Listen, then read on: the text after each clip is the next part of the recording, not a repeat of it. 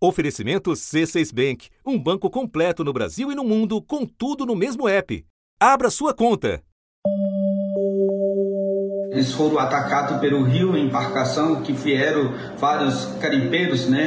É, 15, 20 carimpeiros, é, segundo informações da, da comunidade que estamos colhendo, né? Hoje a Força Nacional Uh, os policiais chegaram na sua comunidade né, para fazer segurança na sua comunidade, porque ainda estão recebendo essas ameaças que vão receber outro ataque. Este é o relato de Júnior Recurari, presidente da URIRI, Associação Yanomami, após um ataque de garimpeiros ocorrido no sábado, quando um indígena morreu e outros dois foram baleados. No dia seguinte, em outro ponto da terra Yanomami, agentes do Ibama e da Polícia Rodoviária Federal foram recebidos a bala. Quatro garimpeiros morreram. Isso é, mais uma vez, né, é, os garimpeiros deixam Deus digital né, dentro da TI Yanomami. Isso é, estamos muito preocupados. Ainda é, pode acontecer outros conflitos na, nas comunidades, né? Precisamos reforço é, mais urgente. Há três meses, uma mega operação foi colocada em marcha para expulsar garimpeiros da maior terra indígena do país. Como disse à época a ministra Sônia Guajajara, dos povos indígenas. Temos essa informação já que muitos garimpeiros estão saindo, mas é bom que saia mesmo, né? Porque assim a gente até diminui a operação que precisa ser feita para retirar 20 mil garimpeiros. É de, demora aí um tempinho. Se ele sai sem precisar dessa força de segurança, dessa força policial, então melhor para todo mundo. Mas a violência segue e muitos garimpeiros resistem a sair da região.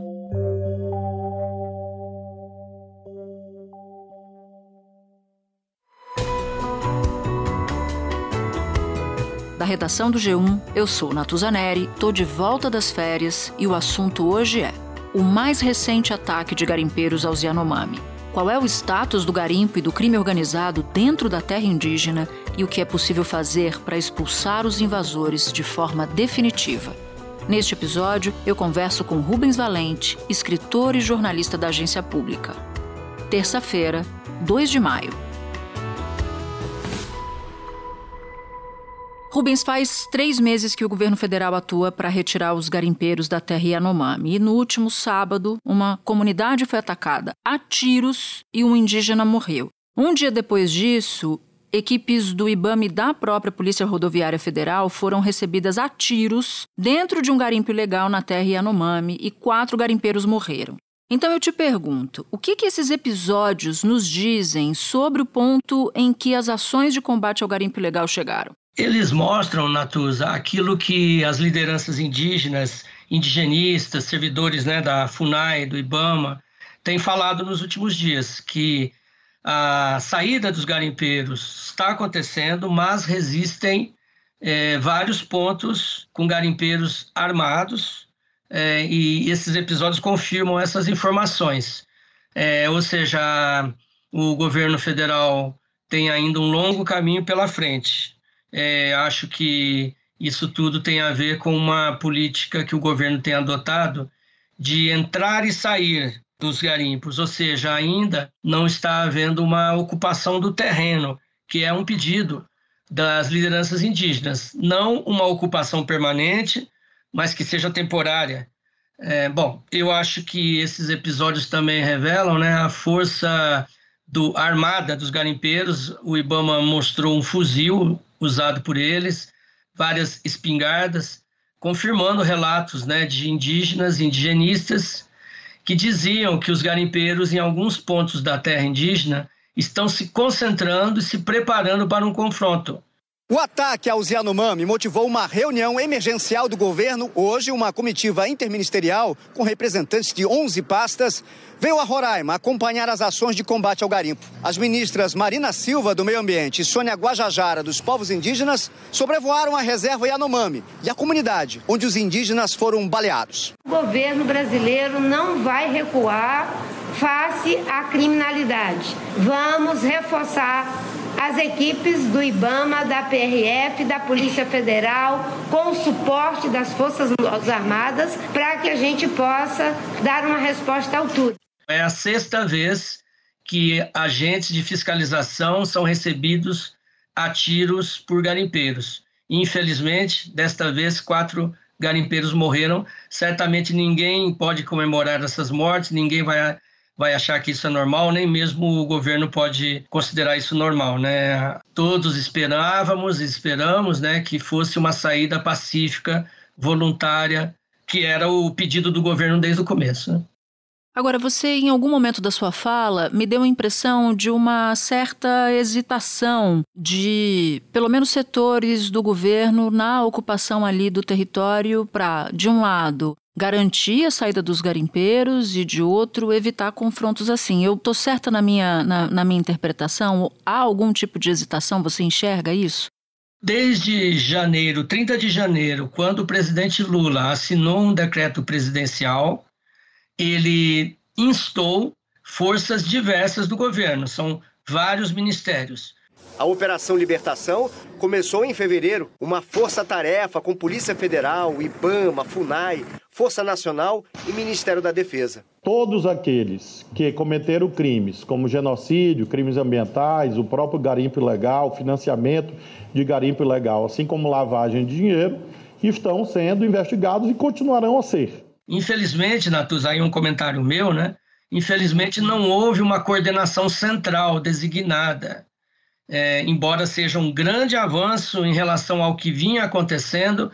Durante os quatro anos do governo Bolsonaro, a terra foi invadida repetidas vezes, a invasão cresceu sem uma providência mais forte do governo federal. A terra Yanomami é a maior reserva indígena do Brasil, com 10 milhões de hectares. A região enfrentou nos últimos anos o avanço desenfreado do garimpo ilegal no território. No ano passado, a devastação aumentou 54% e atingiu 1.700 novos hectares. Acho que é importante o ouvinte perceber a emergência sanitária e o atendimento sanitário e há o esforço para a retirada dos garimpeiros. Então, podemos falar das duas áreas, como é que estão indo, né? De um modo geral, eu percebo que há uma corrente do governo, isso foi externado pela ministra Sônia Guajajara ontem e pela ministra Marina Silva, de uma forma bem contundente. A TV Globo publicou, divulgou as falas delas ontem, depois da reunião ordenada, né, pedida pelo presidente Lula. Nós não queremos banho de sangue, nós queremos pacificar a região. Pacificar do ponto de vista para os, os garimpeiros, para que não haja morte, mas que hajam as punições. E do ponto de vista dos indígenas, que cesse a violência e que haja as reparações. Vamos intensificar as ações, tanto do IBAMA, quanto da Polícia Federal, quanto da FUNAI, da PRF, todos os órgãos de governo. E é fundamental agora, nessa fase, o papel do Ministério da Defesa, porque o Estado tem que se fazer presente, mostrando que o Estado brasileiro não vai recuar face à criminalidade. É uma área de atrito, uma área em que esses setores civis pedem uma, um compromisso maior das Forças Armadas, pedem uma presença maior de, definitiva. Né? Então, por isso, nós podemos até dizer que esses últimos tiroteios, né, eles eh, inauguram né, o que a gente pode chamar de a hora da verdade das Forças Armadas na Operação Yanomami.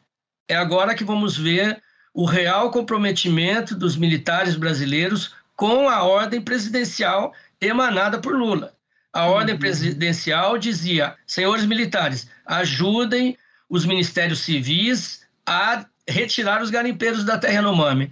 Essa ajuda está sendo suficiente? Como ela está ocorrendo? Quero entrar exatamente nesse ponto e aproveitar o gancho para perguntar para você o que, que as Forças Armadas precisam fazer para intensificar o apoio no combate ao garimpo ilegal. Desde o começo, as Forças Armadas é, se mostraram muito hesitantes sobre os planos de retirada dos garimpeiros. Por duas vezes, o espaço aéreo foi fechado e reaberto para corredores ditos humanitários a ideia dos militares é que os garimpeiros saíssem voluntariamente.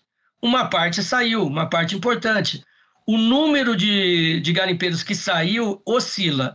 Eu já ouvi dizendo que a Polícia Federal fala que saíram em torno de 90%, E já ouvi pessoas da FUNAI e do IBAMA dizendo 50%. Esses números, então, indicariam né, uma saída de 10 mil garimpeiros a 15 mil garimpeiros, essa é, restando, portanto, de 2 mil a 10 mil garimpeiros no terreno. Acabar Agora nós estamos embora, nós não tem condição mais de sair daqui, não vem avião, não vem, não vem nada aqui. Entendeu? Nós queremos que a polícia venha aqui tirar nós. O exército, nós estamos esperando eles aqui para tirar nós, nós embora. Mas agora nós temos a certeza né, que boa parte dos garimpeiros que já não saíram voluntariamente né, permanecem na terra. Ou seja, a chance que eles tiveram de sair, eles não usaram. Então, isso gerou uma certa desinformação lá em Roraima.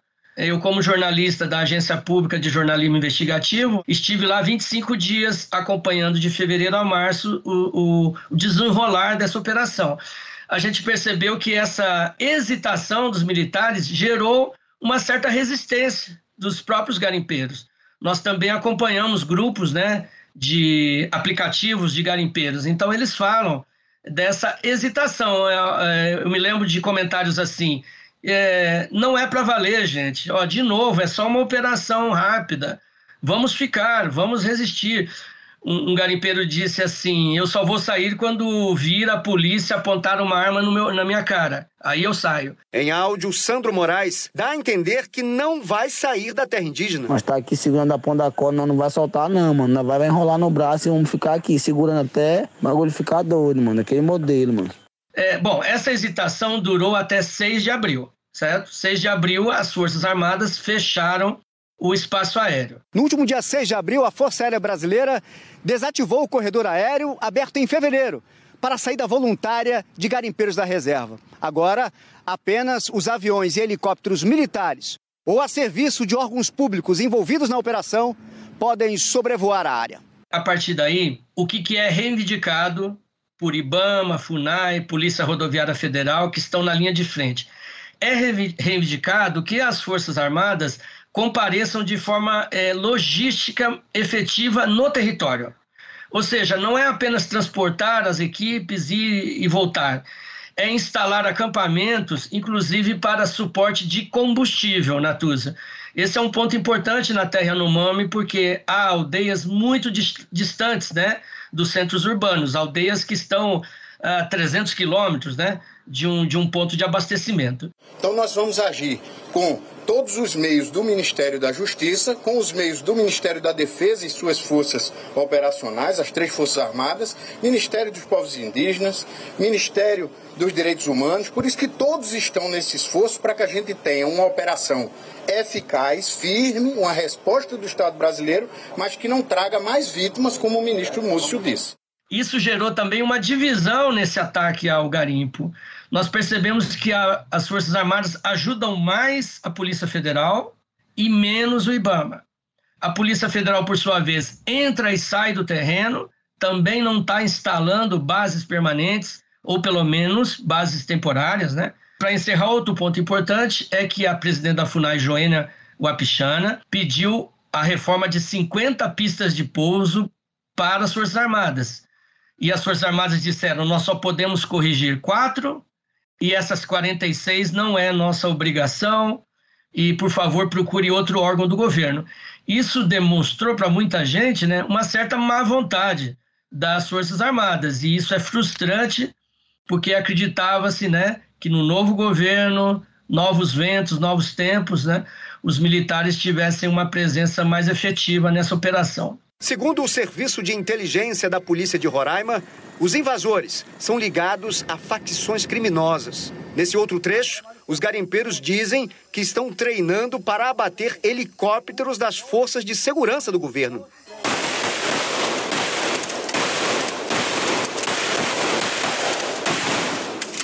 Passa nada, se passar nós derruba, derruba não? Espera um pouquinho, por favor, que eu já volto para conversar com o Rubens. Com o C6 Bank, você está no topo da experiência que um banco pode te oferecer. Você tem tudo para sua vida financeira no mesmo app, no Brasil e no mundo todo a primeira conta global do país e atendimento personalizado, além de uma plataforma de investimentos em real e dólar com produtos exclusivos oferecidos pelo C6 em parceria com o JP Morgan Asset Management. Quer aproveitar hoje o que os outros bancos só vão oferecer amanhã? Conheça o C6 Bank. Tá esperando o quê? C6 Bank. Bom, e aproveitando essa, esse apanhado que você faz e o fato de você ter estado lá, visto essas mensagens, tomado pé em loco da situação, eu queria te perguntar sobre a outra parte que você mencionou, mas entrar um pouco mais nela, que é o aspecto de saúde pública, o aspecto sanitário. Há meses a gente viu crianças morrendo de fome, de doenças que são tratáveis como a malária. E eu queria saber de você, Rubens, como é que está essa frente de atuação? Nesse quesito, podemos dizer que o Estado se mostra presente hoje na terra Yanomami, inclusive com o apoio das Forças Armadas. Né? Parece que as Forças Armadas estão concentrando grande parte, né? eu acho que 90% do que ela tem feito, do que os militares têm feito, é no campo da saúde. E, e o Ministério da Saúde, então, criou um centro operacional especial para atender a emergência Yanomami, chamado COI. Então, nós temos lá na região, no território, segundo o Ministério da Saúde, 645 profissionais de saúde, né, dos quais 275 são da enfermagem. Então, é um número expressivo e importante. Obviamente, é preciso recuperar os polos base, que são 37 prédios espalhados pela terra Yanomami, vários deles ainda, ainda tomados pelo garimpo, e vários deles com as pistas de pouso inutilizadas. Por isso, o pedido da FUNAI às Forças Armadas. Há também um apagão de dados, um apagão de dados. Então, esses números que estamos vendo, eles estão também submetidos a uma certa dúvida. Por exemplo, há uma semana, é, o governo divulgou nesses informes que haviam morrido 66 66 Yanomami no ano de 2023, de janeiro até abril. Agora, né, quinta-feira, foi atualizado para 97 mortos. Ora, morreram 30 e poucos em uma semana? Não, não foi isso. O Ministério da Saúde divulgou a nota dizendo que é, eles atualizaram os dados, porque há uma precariedade nessa comunicação dos problemas o Ministério da Saúde disse que esse apagão é, era causado, foi causado pela gestão é, Jair Bolsonaro.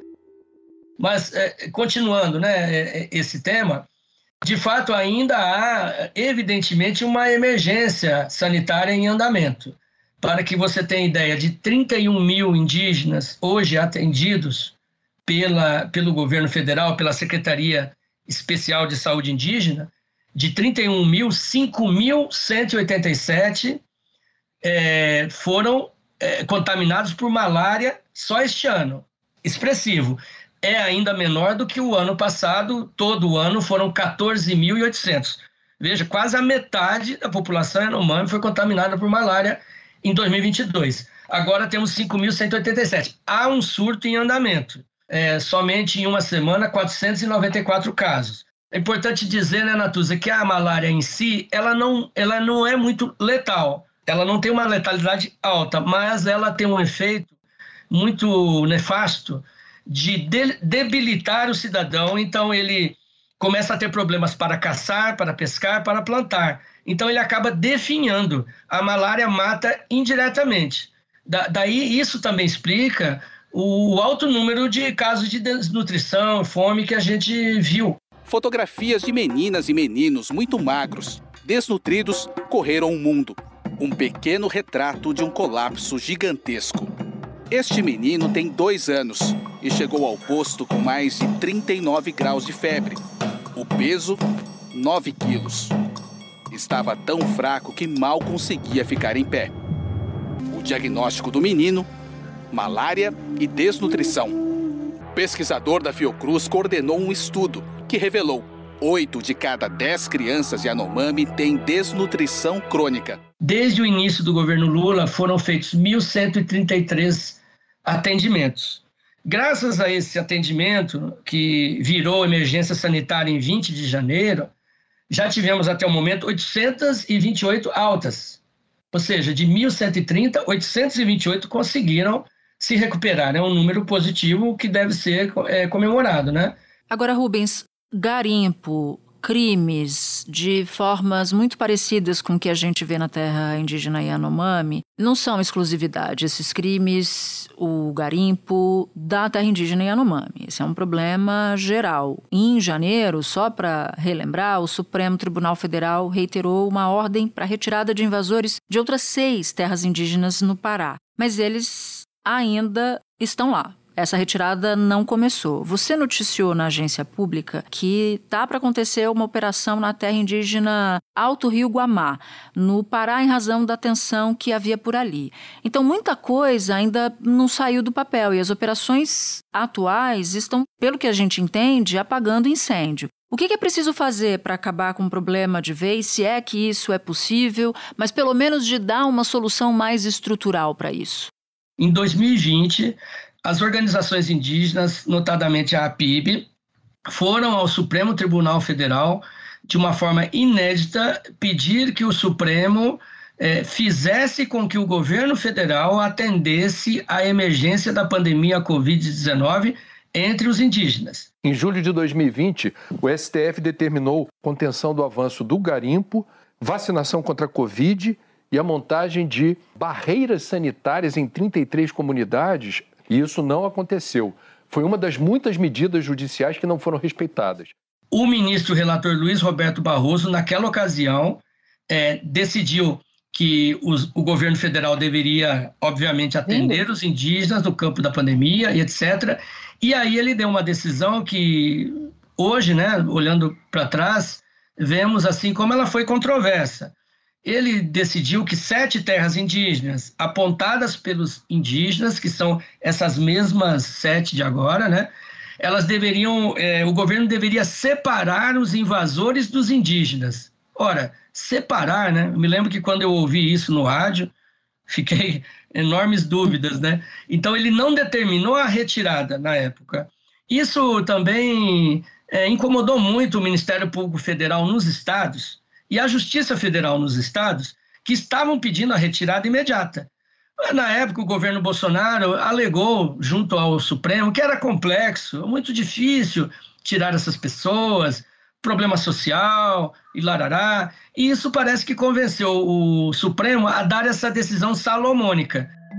O tempo passou, um ano depois, o ministro Barroso reviu essa decisão e começou a falar na retirada. Ele pediu que o governo Bolsonaro apresentasse um plano de retirada. Esse plano vai e volta, é questionado, né? E nunca sai do papel. Pulamos o tempo, né? Vem em janeiro, Lula, o governo, denuncia é, o, a tragédia Anomami com fotos e imagens. Nesse momento, Luiz Barroso dá uma nova decisão no final de janeiro, agora sim, determinando a, a retirada imediata, que o governo se apresente seus planos, etc. O primeiro plano apresentado foi do Yano, dos Yanomami, já foi apresentado ao Judiciário, está sendo executado.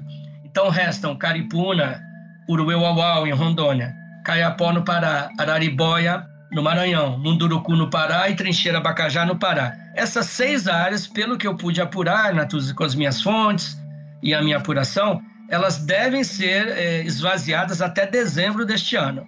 A promessa é que serão sim montadas, já estão sendo planejadas, operações para cada área. Isso leva de imediato uma grande interrogação. Né?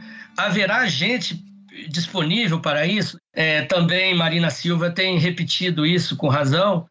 Quando ela deixou o Ministério do Meio Ambiente, nos anos 2000, havia 1.700 servidores é, de campo do IBAMA, os fiscais. Hoje ela recebe 700 Desses 700, 300 e poucos estão de fato no campo, porque metade está em trabalhos burocráticos. Por isso, Marina anunciou um novo concurso público, FUNAI anunciou um novo concurso. Esses órgãos foram é, degradados, né, esvaziados ao longo do tempo. Então, o governo tem essa missão, essa, esse desafio tremendo: reorganizar esses órgãos, cumprir a decisão do Supremo e, ao mesmo tempo, não deixar que a terra Yanomami caia no esquecimento. Essa terra do Alto Rio Guamá é uma oitava, não prevista né, no plano do Barroso, não prevista na ordem dele. O que, que ocorreu nessa terra? Há uma ordem judicial há quase 10 anos não cumprida. A Justiça Federal já determinou a desintrusão e o governo federal, desde é, final de Dilma, todo o governo Temer e todo o governo Bolsonaro, né, não tomou nenhuma iniciativa. Em 2018, a Justiça cobra é, de forma mais enfática a retirada desses invasores. Então, o tempo passou, cinco anos depois, agora finalmente o governo Lula organiza essa operação que envolve vários órgãos, né? Interessante perceber que a coordenação é da Secretaria-Geral da Presidência da República, o que revela novamente, né, um, um, cuidado específico do da presidência sobre esse tema indígena. Se você que nos ouve não conhece o Rubens Valente, você acabou de ouvir um dos melhores repórteres desse país. Eu tenho muito orgulho de ter trabalhado com você e de ter tido recebido você aqui no assunto. Rubens, um abraço bem grande e bom trabalho para você. Eu que agradeço, Natuza, e vamos seguir acompanhando aí essa operação que ainda deve se desenrolar por meses afora. Este foi o assunto, podcast diário disponível no G1, no Globoplay, no YouTube ou na sua plataforma de áudio preferida. Vale a pena seguir o podcast na Amazon ou no Spotify, assinar no Apple Podcasts, se inscrever no Google Podcasts, no Castbox ou no YouTube e favoritar na Deezer. Assim você recebe uma notificação sempre que tiver um novo episódio. Comigo na equipe do assunto estão Mônica Mariotti, Amanda Polato, Tiago Aguiar, Gabriel de Campos, Luiz Felipe Silva, Tiago Kazuroski e Guilherme Romero. Neste episódio, colaborou também Lorena Lara. Eu sou Natuzaneri e fico por aqui. Até o próximo assunto.